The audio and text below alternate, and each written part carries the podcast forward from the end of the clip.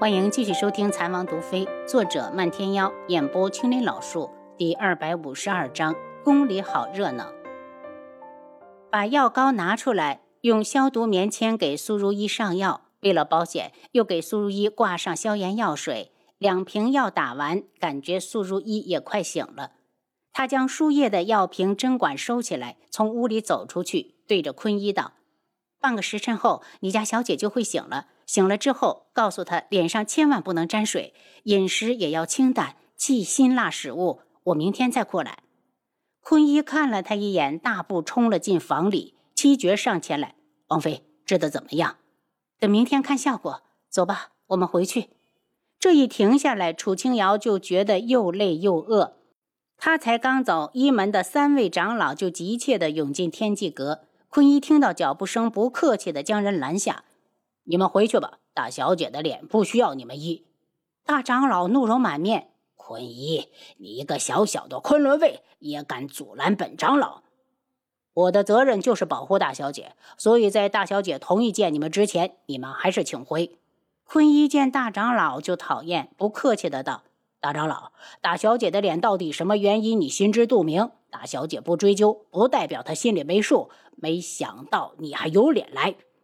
大长老被他说的脸红脖子粗，有些失了理智，大声道：“坤一。”本长老告诉你，如意小姐的脸与我无关。坤一冷笑：“那你说和谁有关？药都是你一个人经手的，还能是大小姐自己害自己不成？”大长老想说是智王妃，可他没凭没据，一口气憋在嗓子眼儿，差点背过气去。大长老被怼，二长老也觉得面子上无光，对着坤一道。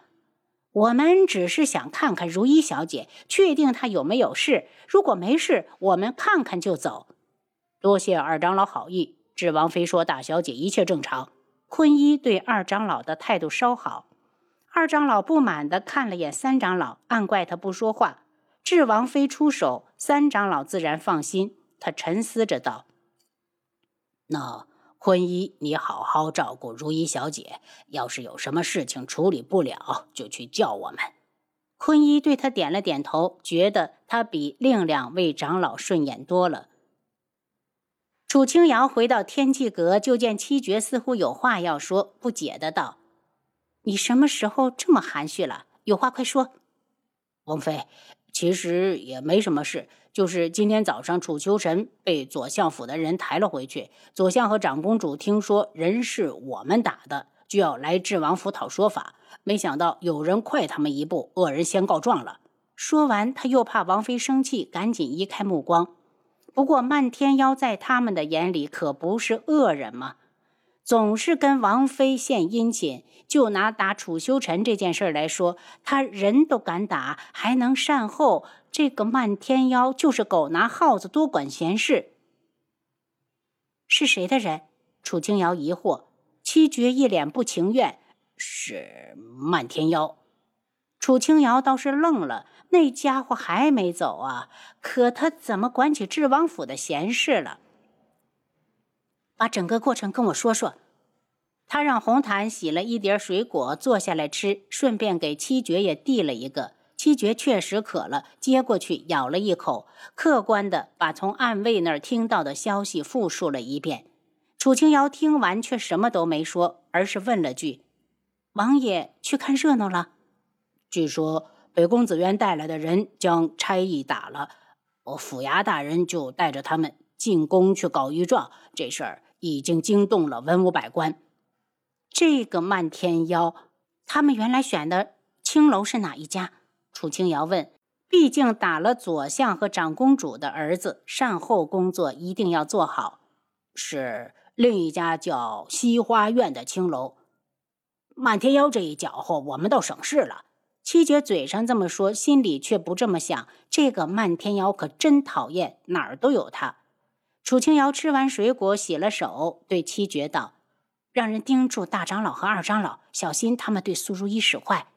既然他接手了，就在打一门的脸，那两个肯定不会安生。王妃放心，不但我们监视着他们，就连坤一也派了人。”七绝嘴角一咧：“王妃，坤一真的看上了他主子？这个你得去问坤一。”楚清瑶有点累，想休息一会儿，好去废宅。那些孩子们学得非常认真，进步也快。他已经迫不及待地想看到他们学成后奔走在各地治病救人的场景了。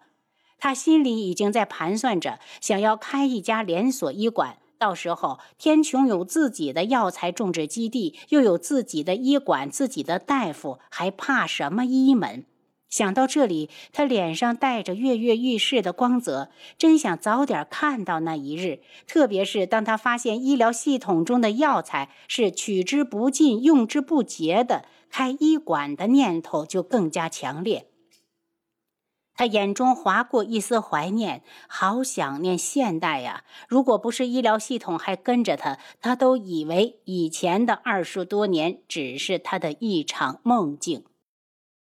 宫里此时正热闹，听到消息，文武百官都来了。皇上寝房地方小，大家就站到外面窃窃私语，彼此分析着今天这事儿。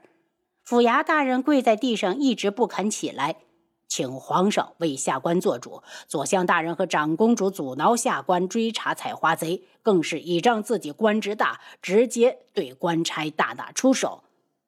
轩辕笑吃力地挺着脖子，不满地看着府衙大人：“李府衙，你追个采花贼，为何追到了左相府？”回皇上，因为采花贼正是左相大人的儿子楚修臣。这话一出，文武百官立刻引起一片骚动，所有人都不约而同地看向北宫紫渊。不是说楚修臣在赤罗国被封了王吗？怎么会干出这种丢人的事？见北宫紫渊一脸气愤，立刻有一部分人觉得李府衙肯定冤枉人了。人家爹是左相，娘更是一国的长公主，想要什么女人会没有？用得着墙上？轩辕笑一愣，随后大怒：“李府衙，你当官才一天两天吗？没凭没据的事，你也敢拿到朕的面前来诬陷？你也不看看楚修臣是什么身份？他会缺女人？”李府衙早就料到会这样，不慌不忙的道：“皇上，臣有人证。什么人证？哪来的人证？把人证带上来，朕倒要看看到底是谁有胆子敢诬陷长公主的儿子。”轩辕笑一口一个诬陷，听得百官齐齐的皱眉。北宫紫渊再怎么说也是他国的公主，皇上你怎么知道是诬陷？万一楚公子就喜欢这个调调呢？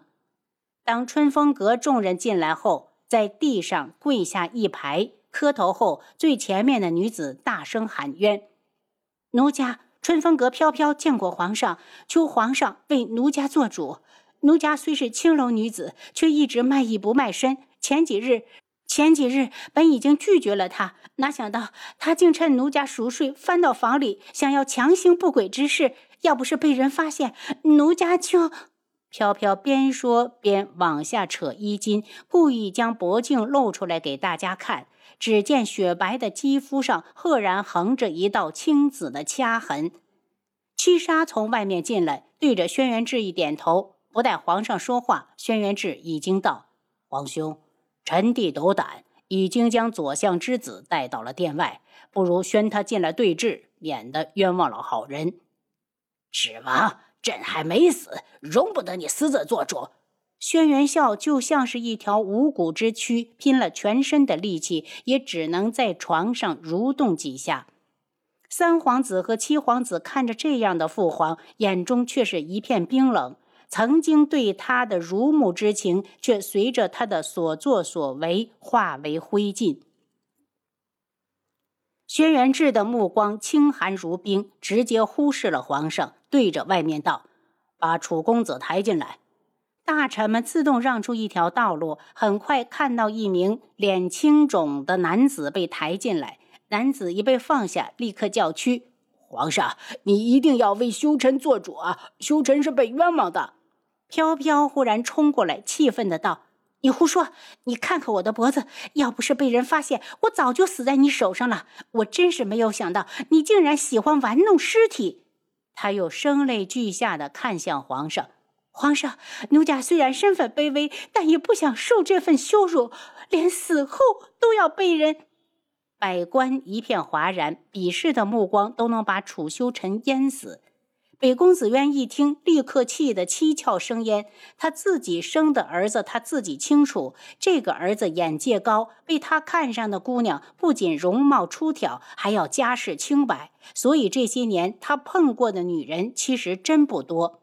一个青楼出身的女子，陈儿怎么可能对他上心？他愤怒地冲到飘飘面前，声音尖锐起来。你也不掂量掂量自己是什么身份，就往自己脸上贴金。我自己生的儿子自己清楚，他绝不会去青楼那种下三滥的地方。北公子渊的话成功的激起春风阁众人的怒火，有人立刻呛声道：“长公主，你说我们十几双眼睛都是瞎的不成？你儿子那断腿就是证据。”有人冷哼一声：“难怪他双十年纪还未娶妻。”就这样的癖好，哪家的姑娘敢嫁？别头天抬出去的是如花似玉的美娇娘，明早就得给姑娘送葬。主要是死了还不算，还要被畜生侮辱。你骂谁是畜生？楚修臣大怒，说话的是名武官，脾气本就不好，此时被质问，怒喝道：“你做都做了，还怕别人骂吗？”臣儿冷静。楚义群跪到龙床前。皇上，长公主盛名远播，以一己之力能扶持幼帝登基，坐稳皇位，胸中必有丘壑。他言传身教的儿子，怎会做出如此不堪之事？臣请皇上明察，还我臣儿一个清白。您刚才收听的是《蚕王毒妃》，作者漫天妖，演播青莲老树。